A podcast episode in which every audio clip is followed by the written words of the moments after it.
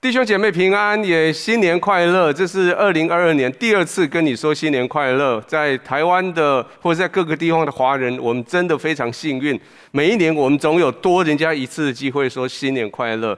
我们真的新年真的要非常快乐，好不好？我们就来读今天的主题经文。我再告诉你为什么我们的新年要快乐。我们一起来读，来请你看父赐给我们的是何等的慈爱，使我们得称为神的儿女。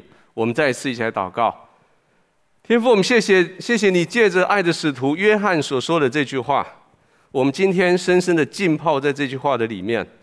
主，谢谢你让喜乐没有离开我们，就算这个世界有许许多多的征战，有许许多对我们生命的挑战，但是今天我们宣告，我们是何等喜乐，何等宝贝身份，因为我们是你所爱的儿女。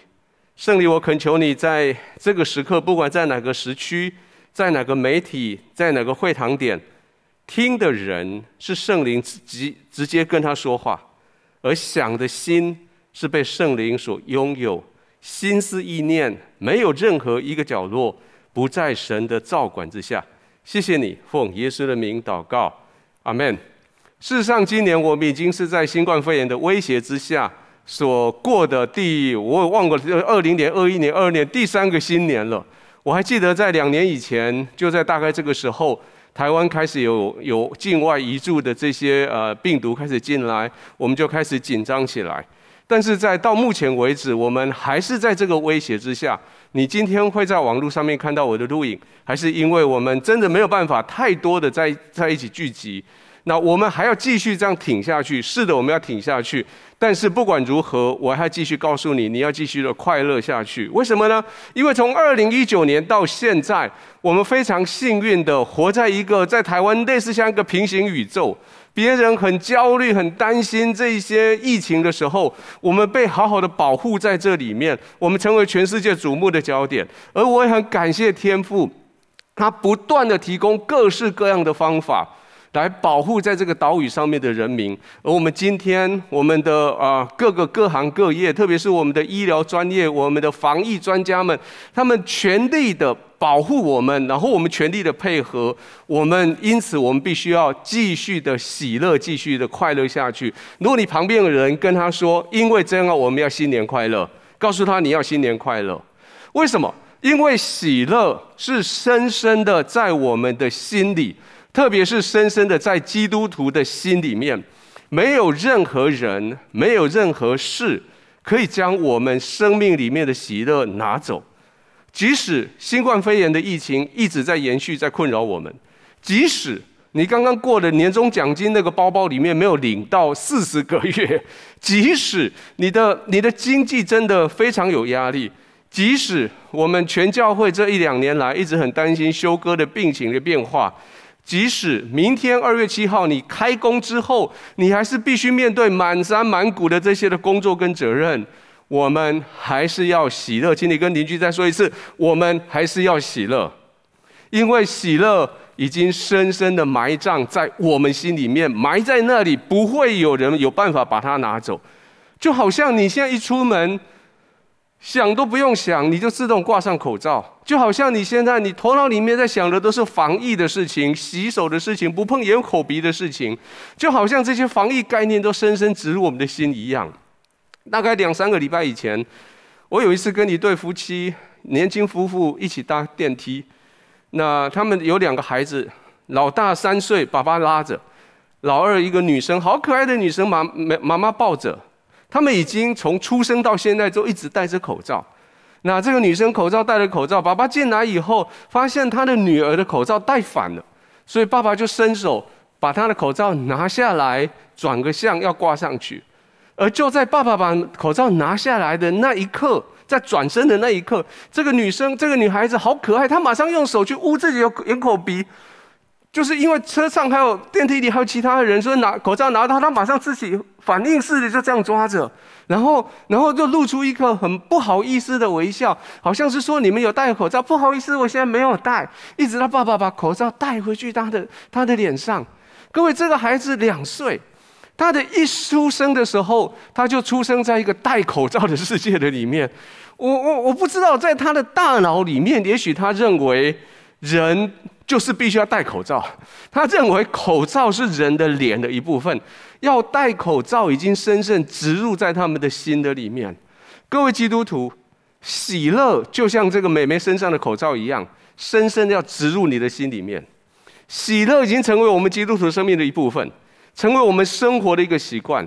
成为我们里面不会被夺去的一部分，成为我们的反射动作，成为我们心里面最深的那一个那一个基石，就定定定根在那里。而且，在我们心里面那个喜乐，不是反映于世界的局势、世界的环境的。我们的喜乐不是因为这个世界它对我们的恩宠、对我们好处、对我们让对我们的享受、给我们的肯定，使我们里面有喜乐出来，不是这样。如果我们是这样的话，我们的喜乐随时会不见。喜乐来自于比喜乐更深的，在我们心里面的一个，那个是爱。就说神把爱放在我们的心里面，我们知道神爱我们，所以从那个爱的奠基里面，我们产生从身份里面所产生出来的这个喜乐。这也是我们这个系列所要谈的。这个系列我们进入新春，所以我们这个系列我们谈关于爱。啊，本来我的意思是说，在这个爱里面，是在春天，春天是爱很多的时候，特别在这个系列里面，我们横跨了两个很重要的跟爱有关系的节庆，一个是刚刚过去的春节，春节讲的爱是在家庭里面的，是在是在家家族里面的，是在一个民族里面的，是在一个文化、一个传统里面的我们个人的关系、家人的关系、兄弟姐妹关系、夫妻关系里面的那个爱。还有在两个礼拜以后，你会看到的另外一个哦，下个礼拜你会看到另外跟爱有关系的节日，叫做情人节。那个情人节指的是两个人很亲密的关系里面。如果你以前在经理教会听过我讲到，我想你可以理解我要讲的这个事情。我说这本圣经如果要用一个字来做代表的话，这个圣经就只有一个字，叫做爱。从头到尾在讲的是上帝爱你。如果这这本圣经用两个字代表的话，那两个字叫做叫做关系，在讲的是人跟你人跟人的关系，人跟土地的关系，人跟自己的关系，而最重要的是在讲人跟上帝的关系。而如果这本圣经用三个字来讲的话，是十字架。所有的圣经信息指向一个方向：十字架。只有耶稣借着他的死跟复活带来的救赎。十字架使得我们可以跟神和好，十字架使得我们可以跟神恢复关系，十字架使得我们可以坦然无惧来到上帝的面前。而最后，如果用四个字来讲这本圣经，这本圣经是它的核心主题是在讲哈利路亚，哈利路亚就是我们一起来赞美神的意思。圣经在说的最终的目标，就是我们一起来到天父的宝座前，围靠在那里，在永恒里面来赞美他，在永恒里面不断的在他的荣耀的里面来赞美他，来赞美他，来赞美他，来敬拜他。那这个系列我们要谈到关于爱，在连续这几个礼拜，我们要讲到这四个主题。今天我们要谈的是爱是喜乐的理由。我要给你三个理由。下个礼拜我们要说的是，你可以自由自在的爱，那是在情人节的时候我们要谈到这个主题。第三个礼拜我们还谈到的是，在你身上，你随时就带着一个爱的印记，因为在耶稣身上，他一直带着一个爱的印记，就是他手上的钉痕。最后一个礼拜，在这个系列的最后，我们要谈到的是，我们的爱是一个真诚的爱。而这四个系列，我用的是。啊，我最喜欢的一卷书，这卷书叫做《约翰一书》。约翰，约翰一书其实是我圣经里面，如果你问我说什么哪一段是你的生命主题经文，我会说《约翰一书》一整卷是我的生命主题经文。《约翰一书》当然顾名思义，你知道是约翰写的，就是那一位所谓的主所爱的门徒约翰，在二十七卷的新约里面，他写了五卷，我不知道这样相当于将近将近六分之一、五分之一的。的篇幅是他是他写的，那后代描述这位约翰是一个温文柔雅、面带慈容、安详平静，甚至有一些阴柔的一些角色。很很有趣的是，在许多关于圣徒的绘画里面，约翰很容易辨识，因为约翰的脸上总是没有胡子，就是表现得非常的清秀的一个脸。那他是耶稣所爱的三个门徒之一，那他自称是主所爱的那个门徒。他也是在耶稣最后晚餐的时候，趴在耶稣的身边，问他说：“到底是谁要卖你的那个门徒？”他也是耶稣钉在十字架上的时候，他所关心的最后一件事情，就是他的母亲谁照顾。他耶稣把他的母亲玛利亚所交代给他的这个门徒。但是这个约翰本来他的性情是非常暴烈的，他的哥哥叫雅各，那他们这对兄弟，耶稣给他一个外号叫做雷子，雷公阿囝。意思是说，他们的情心情是非常容易被爆裂起来。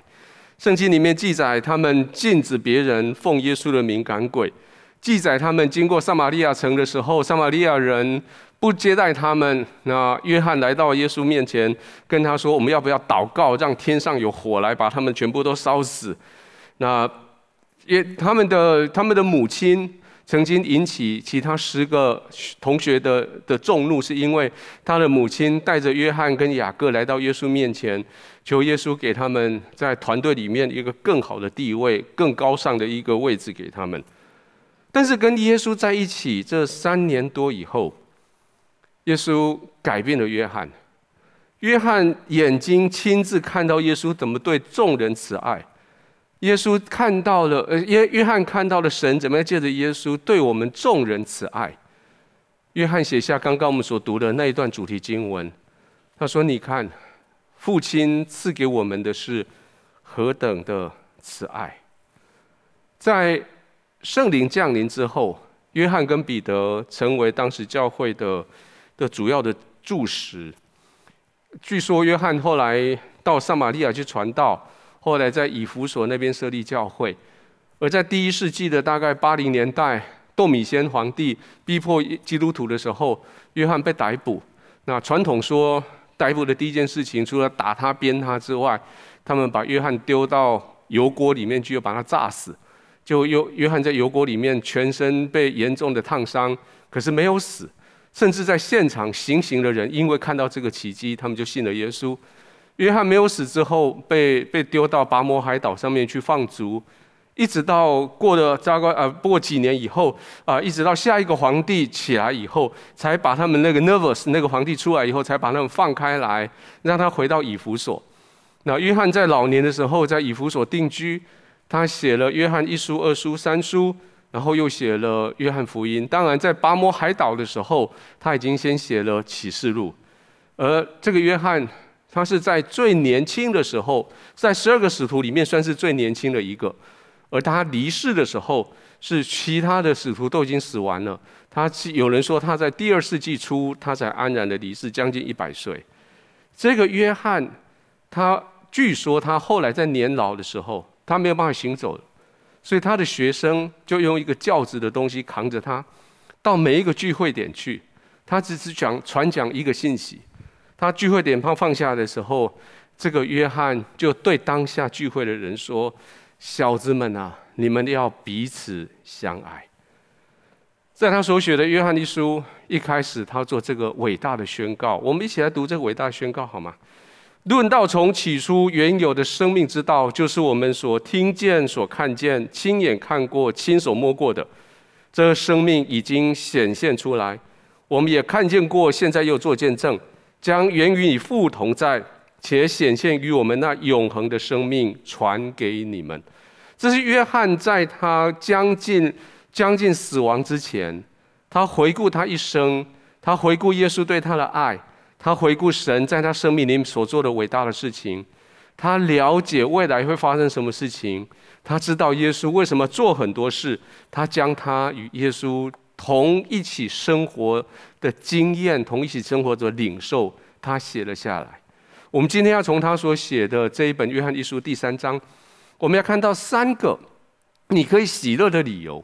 这三个喜乐理由，我相信也是现在在过新年的时候，我们需要互相道新年快乐的时候，你背后需要有的概念。因为一般我们在讲新年快乐，我们就只是口里讲出来以后，只是祝福出来。至于祝福出来以后你会不会快乐，那我不保证了。但是约翰，我们从约翰这本书里面，我们要看到三个理由可以使你非常踏实的去祝福人新年快乐。第一个理由，我们为什么可以新年快乐？是因为上帝的爱是我们成为神的儿女。如果你的喜乐、你的快乐是环境来决定的话，你的喜乐就是波动的。如果你的环境友善，你当然心里喜乐；如果你的有你的环境是困难，你的喜乐就不见了。股票涨了，生意好了，新冠肺炎疫情被控制了，你喜乐了；孩子考第一名了啊，考学测考得不错，你喜乐了；先生加薪了，领到好的红包了，喜乐了；你抢到那个打折扣、打到骨折的那个好东西了，喜乐了；你的年终奖金多的用不完，你喜乐了。但是如果这些都没有发生的话，你还喜乐吗？如果这些更糟糕的事情发生，你还喜乐吗？你身体健康，你很喜乐。可是如果你生病了呢？你大家都抢不到疫苗的时候，你打到疫苗，你好喜乐。可是打完疫苗，你身体不舒服的时候，你还喜乐吗？如果你的喜乐是由环境来决定的话，那你就不知道下一秒、明天、下个礼拜、下个月，你还是不是喜乐？你的身体、你的生命就会像房间里面那个温度计。随着环境而上上下下。各位，如果你的喜乐是从你的核心身份发出来的，那就不一样了。如果你的喜乐从你的核核心身份发出来，你就不受这个环境的影响，你就不是这个环境里面的温度计，而是像你的、你的、你的冷气机上面那个恒温器，你定几度，它就是几度。你的喜乐就可以开始影响你的整个的范围，你的整个的环境。所以核心身份会决定你的喜乐，请你跟你邻居说，核心身份决定你的喜乐。但是你这个核心身份是根据什么？这个核心身份，我们跟我们来看第三章第一节刚刚所读的经文，我们把它再读清楚一点。我们一起读来，请你看父赐给我们是何等的慈爱，使我们得称为神的儿女，我们也真是他的儿女。世人所以不认识我们，是因未曾认识他。这是约翰在他年老时候写的。他的一生已经快要过去了。当时跟他一起追随耶稣的那群人，大致上都已经都离开人世，甚至他环顾四环四周，大他们那个年代人大概剩下他一个人了。那他回顾他的一生，他抚摸着他身体上面的各种被罗马兵虐待。留下的那些伤痕，甚至如果传统讲的是正确的话，他全身会有很多烫伤以后留下的的那种很特别的那些伤疤。然后他提笔，他写说：“你看，父所赐给我们的是何等的慈爱！父所赐给我们的是何等的慈爱！”他进一步解释，他说：“这个慈爱是使我们。”得称为神的儿女。各位记得这个年代，耶稣约翰讲这个话的年代是纪元九十年附近。九十岁的约翰写信给他所建立的带领的教会，也可以是他生命的最终的宣告。他指的在在加利利山，在加略略山上的那个十字架的旧的十字架那个位置，他说：“你看。”父赐给我们的是何等的慈爱！他把我们的身份拉回到最重要的核心身份，我们成为神的儿女。因为十字架，因为耶稣，我们成为神的儿女。各位弟兄姐妹，这是我们最重要的核心身份，这是我们喜乐的最原始的一个原因。在十字架的面前，上帝把我们跟他的独生子耶稣基督放在天平的两边。他看一看耶稣，他看一看我，他做了一个决定，他留我的生命，他让耶稣死在十字架上。他用耶稣十字架上面的代价救赎了我。如果从商场上面的机制来说的话，要救赎我。必须拿出跟我同等值的来，来把我赎回来。意思是说，如果我不知道我的价值是多少，我得看商场上他们拿什么来换我的命，我就知道我的价值是那么多。而在十字架上面，神他用耶稣基督成为我的等值来赎回我。各位，这是你的价值，你的价值是跟耶稣基督一样等值的价值。而耶稣基督是谁？圣经说，耶稣基督是神的独生子。在几个礼拜以前，我们解释过了。独生子这个三个中文字非常容易的解释这个事情。子的意思是他跟父是同样的品质的；生的意思是他跟父是同一个来源的；独的意思是他跟父是只有唯一的一个的。意思是说，这个耶稣他的他是神的独生子，他是跟天赋是同品质、同来源，只有一个的。简单说。耶稣为你死在十字架上，事实上是神把你当作跟他同品质的重要的价值，把你从十字架上赎回来。所以约约翰这么说：你跟耶稣一样，成为神的儿女，你可以称神为父。这个慈爱深深的埋在你的心里面最深的地方。这个慈爱埋进去以后，从里面涌流出喜乐来，那个喜乐就不是任何人、任何环境能够影响的喜乐。先知哈巴谷非常知道这件事情，他说：“我管你也环境如何，我知道喜乐不会离开我。我管你我所遇到的事情怎样，我知道我的喜乐，我爱我的神不会离开我。”这段经文大家都很熟悉，我们再仔细的读一读。读的时候，请你帮我算一算，这个农夫他遇到哪一些事情？我们起来读，一路读一路算来。虽然无花果树不发旺，葡萄树也不结果，橄榄树也不效力，田地不出粮食，圈中绝了羊，棚内没有牛。然而我要因耶和华欢心，因救我的神喜乐。主耶和华是我的力量，他使我的脚快如母鹿的蹄，又使我稳行在高处。你算好了吗？你知道这个农夫他遇到了做农夫的能够可能遇到的最倒霉的事吗？你看得到他几件事情都被他列出来了吗？这些最倒霉事情发生在身上了吗？无花果树没了，葡萄树没了，橄榄树没了，种稻的田地没了。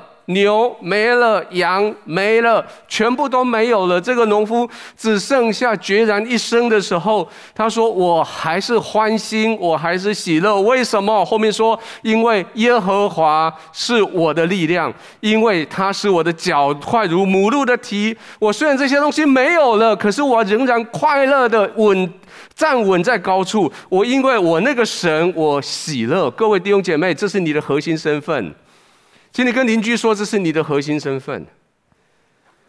新年为什么快乐？新年绝对不是因为环境很好你快乐，不是因为休假几天你快乐，休假几天没有用，明天要上班了，对吗？不是因为你穿了新衣服，你买了新东西，你买了新的那些电子三 C 用品，你好快乐，可以看电影，可以干嘛？你下个月你等着看那个账单来，你喜乐还在不在？你领了年终奖金，可是多少你还是会把它用完。新年快乐的意思是，那个喜乐从你的心的最深的地方一直涌流，没有任何的理由可以阻止它叫你喜乐。各位，人家常常在讲，说过年很快，过日子比较难。过年很快，当然一个礼拜假期就过了；过日子很难，因为还有五十一个礼拜，你才会等到二零二三年的春节。各位抓紧核心身份，我是神的儿女。这个核心身份，你就每一天都可以喜乐，不是只有新年快乐，你每一天都会喜乐，这是你的核心身份。请你再次转向你的身边，跟他说：“你好，我是神的儿女。”然后问他说：“你凭什么喜乐？”请你告诉他，他你问他以后，请你告诉他：“我是神的儿女，所以我喜乐。”你是你凭什么喜乐？因为我是神的儿女。第二件事情。神的儿女当然可以喜乐的过每一天，这是你面对生命的最基本的态度。可是，可是想想看，在这个之外，神的儿女这个身份能够干嘛？你能够凭着神的儿女的身份到超商去说我是神的儿女，然后你就领一杯免费咖啡吗？No，你能够凭着你是神的儿女说你就不管红绿灯就乱闯吗？也不行，在。在新冠肺炎期间，你可你可以因为你是神的儿女，所以你到出入公共公共场所不戴口罩、不洗手吗？更不行。那神的儿女能够做什么？神的儿女在你心里面可以有期待，期待什么？期待永恒的生命。我们来看这个经，我们一起读来，请。亲爱的弟兄们呐，哦，对不起，如果你读到弟兄，你自己加姐妹上去哈。好，一起读来。亲爱的弟兄姐妹啊，我们现在是神的儿女，将来如何还未显明，但我们知道，主若显现，我们必要像他，因为必得见他的真体。其实约翰他写的很实际，他没有碰轰，他也没有不知道的乱写。约翰，约翰他很实际的，他说。我们现在是神的儿女，我刚刚已经跟你解释了，很好。我们这个核心身份已经确定的，不错。我们是蒙天父的慈爱的神的儿女，我们没有怀疑，这个已经确定了。可是下一个问题是，我们将来会怎样？明天会怎样？约翰他很老实跟你说，我老实说，我看不清楚，我还不知道。会不会再多一场多一场征战？不知道。身上会不会又被逮出去，又随便打两下，多了几道伤痕？可能。我会不会又被丢去到拔摩海岛，再去做苦工，做个几年？有可能。有没有可能再被丢回去那个油锅，要把我真的把我炸酥了、炸碎了？有可能。他说：“我说不准将来会怎样。”但是如果你从真的，如果你从历史看回去，约翰写这段时间，大概是在纪元九十几年到到过世纪一百年那那一段时间。一直到纪元三百一十三年，君士坦丁公布那个所谓的米兰敕令，把啊宗教自由还给基督徒，那些宗教自由政策执行在基督教的世界里面，让教会可以光明正大的聚会，啊，到让教会成为合法的宗教的时候，那个从三一三年到现在，这中间还有两百年的时间。这两百年的时间，教会继续被逼迫；这两百年的时间，圣徒继续的被鞭打、被下油锅、被放逐、被被斩首、被钉十字架。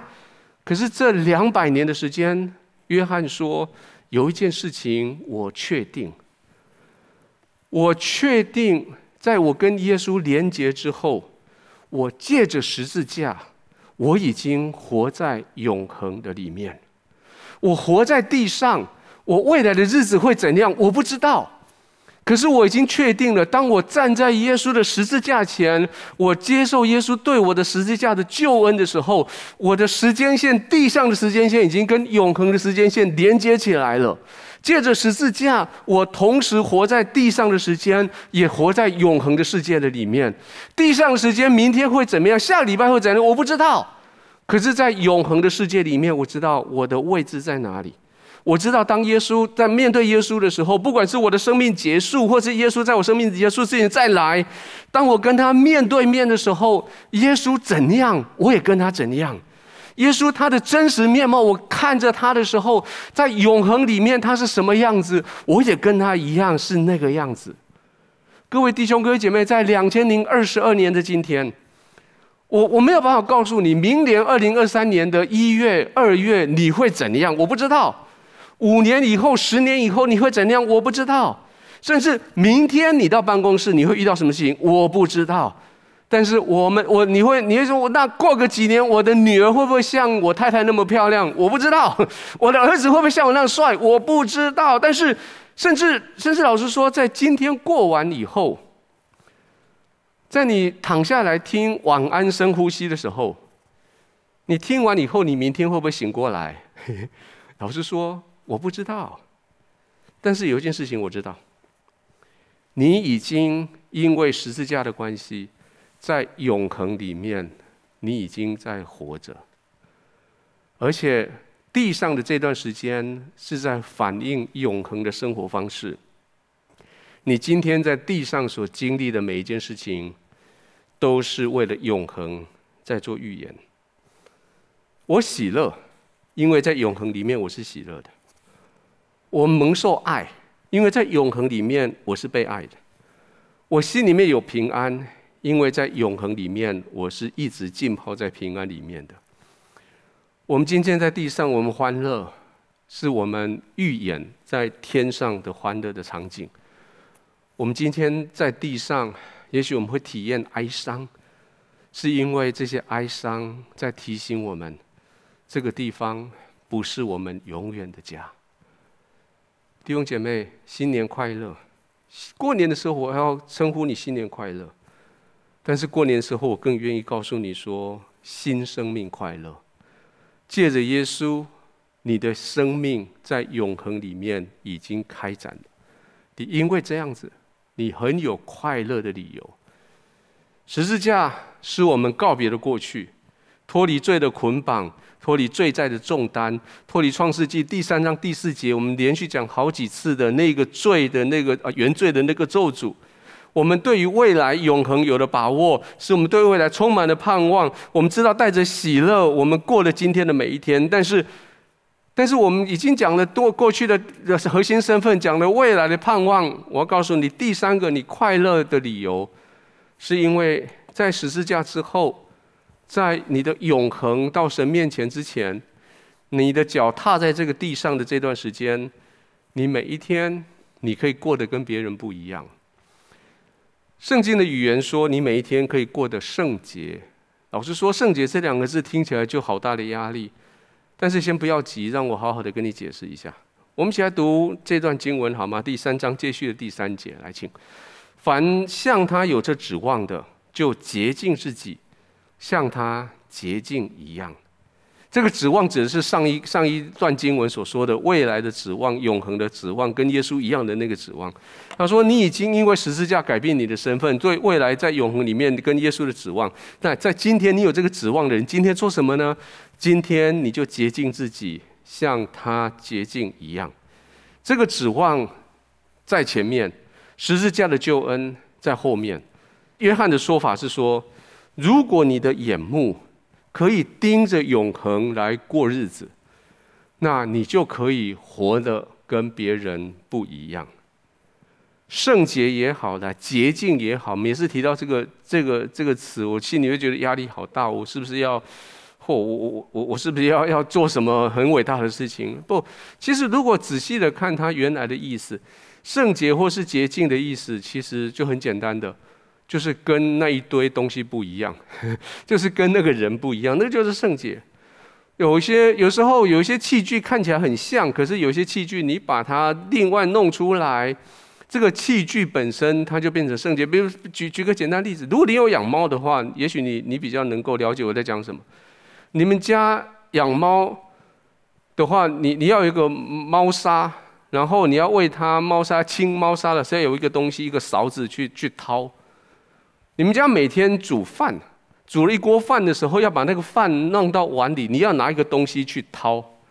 各位，哪一位养猫人士，你拿你们家的饭匙掏米的那个饭匙，拿去为你们的猫掏它的宝贝呢？没有，因为饭匙是圣洁的，对吗？饭匙的功用是用来掏你的饭，放到你饭碗去，你不会拿它去做那个工作。还有。你地上有一滩水，你弄倒了一份果汁了，你会不会把你身上的衣服脱下来丢到地上当抹布，在地上把那个果汁扫干净啊？你也不会，因为你的衣服不是用来做这个动作的，不是吗？各位，这是圣洁的概念。基督徒，你做你处事为人，你跟别人就是不一样，你不随着环境流行而随波逐流改变，所以说你这个人叫做圣洁的，不是说你这个人是圣人。不是说你这个人是走在云端，你走路脚不着地；不是说这个人你讲话很仙，带着仙气，你不沾染凡尘，你你不食人间烟火，都不是。说的是你这个人，你跟周遭的环境，你有不一样的思考模式，你有不一样的标准是在天上的，你有不一样的处事待人的的原则是在这一本书上面的。各位，十字架救恩已经为你预备了。永恒的天使，永恒的时间线已经开始了。现在在地上的这段时间，你手上有一本你的生活准则，交在你的手里。在大概十年以前吧，我我到我在加州，我住的呃我们的我我们寄居的那附近的监理站，我去我去换我的驾照，从另外一周换到这一周来，那我必须去重考那个考试。在考试的时候，我去报到，然后在那个监理站，那那位职员有一个中年妇人的职员，从他的桌子上面有一个我不知道那是应该是他们的 SOP 还是什么一本本子，那本好大一个本子，他打开来寻找里面一个资料，要帮我填我的资料。当他打开那个本子的时候，我有点。有点跟他就是要跟他聊几句，我跟他说：“哇，这本书好厚哦，好像我的圣经哦。”然后这个职员就抬起头来对着我微笑，笑得很灿烂。他说：“哦，你也读圣经啊？”我说：“我是啊，我读过几年神学院，我现在在当牧师。那我我每天读圣经。”他就很高很高兴，他就从桌上拿起一张便条纸。然后他就问我说：“牧师，你知不知道 ‘Bible’ 圣经这个字是什么意思？”我说：“Bible 就是圣经啊，就是书啊，就是圣经啊。”他说：“不，我告诉你，‘Bible’ 这几个字是这样。”他说：“B-I-B-L-E 是 Bible 的意思，是 Basic Instructions Before Leaving Earth。”他说：“Bible 这个字，我的看法是，Bible 这几个字就是你离开地球的之前你要读的基要指引。”哇！我刚刚刚我看到的时候，我就把那个纸条留下来说：“哦，太有意思了！原来圣经是在做这件事情。我们过去我们有十字架为我们付代价，未来我们永恒在等候我们。现在你有这本圣经，成为你离开地球之前你必须要熟读的基要指引。”就是说，这圣经里面所说的话，将来在永恒里面，现在在永恒里面，就是标准，就是在那里。每一次当你打开圣经的时候，神的灵、神的道就在那里面对你说话。神的道借着白纸上面写的黑字。神的借着这几千年以来，几十位作者累积了六十六卷书，完全没有错误的，完全真实的记载神的话语。每一天，就你能够了解的话语，你能够了解的语言，对你说话。而神的灵呢？神的灵借着你所读的每一个字、每一个词、每一个章节、每一个故事，对着你特别在你当下你的情境之下。对着你当时你的生命，对着你说话。我们一开始说的，说这本圣经有四个信息：爱、关系、十字架、哈利路亚。借着这本圣经，系统的在告诉你，你每一天你离开地球之前，每一天你需要了解的，你需要知道的基本指引。各位，环境会诱惑你，会想要影响你，会想要夺去你的喜乐，会夺去你的爱，会破坏你的关系，会使你怀疑十字架，会使你的心没有办法去赞美神，你失去你赞美的能力。但是神却要借着这本圣经。告诉你说，你可以活得圣洁，你可以活得跟其他人不一样，你可以有一个离开地球前的基要指引在这里，告诉你要怎么活。你会跟别人不一样，别人都在往一个方向的时候，你勇于不同；大家同一个方式在做事的时候，你勇于不同；大家都同流合污的时候，你勇敢的逆流而上。我我实在告诉你，也许也许我说我这样祝福你，但是有时候这种祝福会让你觉得你很孤单，你觉得好像好像我的生活跟别人不太一样。在希伯来书有这么一段经文，让我很受感动。希伯来书的经文应该是回答你刚刚问题说，说我很孤单，我好像觉得我做了好多事情都没有得到回应。那上帝啊，你的话语在哪里？我们起来读希伯来书第六章十到十二节这段经文，圣经这样写：因为神并非不公义，竟忘记你们所做的工和你们为他所显的爱心，就是先前伺候圣徒，如今还是伺候。我们愿你们个人都显出这样的殷勤，使你们有满足的指望，一直到底，并且不懈怠，总要效法那些凭信心和忍耐。承受应许的人，希伯来书作者说：第一，上帝不会忘记你每一天坚守在圣经里面，照着他的离开地球前的指引行事为人，你所做的每一件事情。上帝不会为不会忘记你为了他的名所显出来的爱心。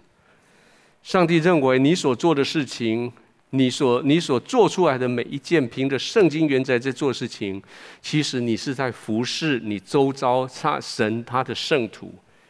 在你的里面，这段经文说，神要把一个满足的指望要放到你的里面来。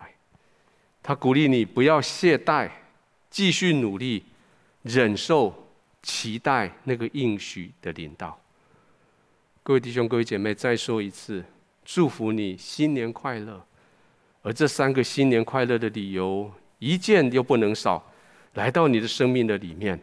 这三个理由不断的在那里面支持你。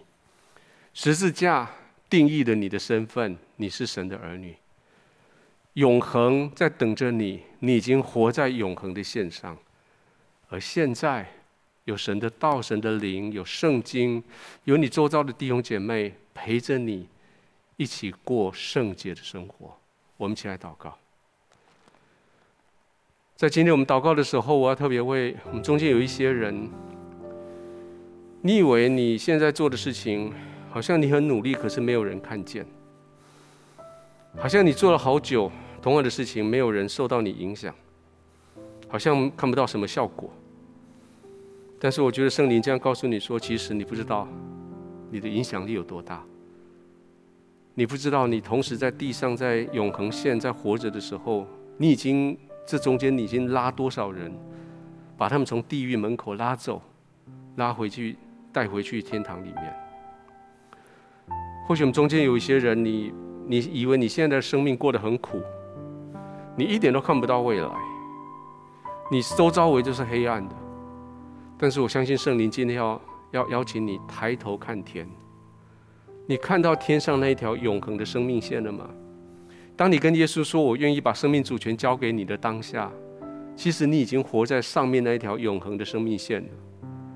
你眼睛停止看着你地上四周围了，你眼睛可以看着永恒。求主开你的眼睛，可以看得到。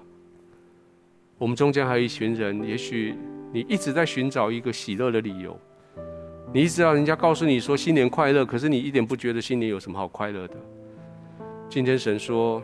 新年快乐，因为耶稣要将新的生命带到你里面。如果你愿意的话，新的生命要从你里面开始。而对我们中间有许多更多的人，我相信神今天有一个很特别的、特别的恩赐，会邀请你再一次领受从腹中涌流出来的喜乐。不管你在哪里，也许你在你的家里，也许你在一个分播点，也许你在你你你在自己家里面的电视。我邀请你从座位上站起来，好像前面靠近讲台的地方，靠近这个荧幕的地方，这里有个水池，这是一个喜乐的水池。今天耶稣在邀请你说：“亲爱的孩子们，这个地方是个喜乐的泉源。”你好久好久没有跳进去喜乐的泉源，你要不要进到喜乐泉源来，让这个喜乐进到再回到你生命里面去，从你的心中涌流出来，使得你心中那个本来就在的喜乐泉源，跟外面这个喜乐这个池子互相辉映，从你里面的喜乐泉源再次被打开，再次涌流出你的喜乐，好不？就是邀请你到前面来，到前面来，到前面来。亲爱的圣灵，我奉耶稣的名求你，将喜乐这个时候从我弟兄姐妹的腹中涌流出来，更多的涌流，涌流出来，涌流出来，浸泡，浸泡在喜乐里，浸泡，浸泡在喜乐的江河里面。一路浸泡，请你跟我一起祷告，说：“亲爱的耶稣，谢谢你带我浸泡在你的喜乐里。我的生命属于你，你是我的主人，你是我的救主，带领我前面的道路，赦免我过去所犯的错，指引我前面人生的方向。”饶恕我所犯的错误是跟罪，带着我喜乐的面对我的人生。一直到我在永恒里与你面对面。奉耶稣的名祷告，阿门。如果你跟我做这个祷告的人，我恭喜你；还有你在前面领受圣灵的喜乐的人，我恭喜你。我奉耶稣的名要宣告一个祝福在你们的身上。一旦你把生命主权交给耶稣，圣灵就进驻在你里面。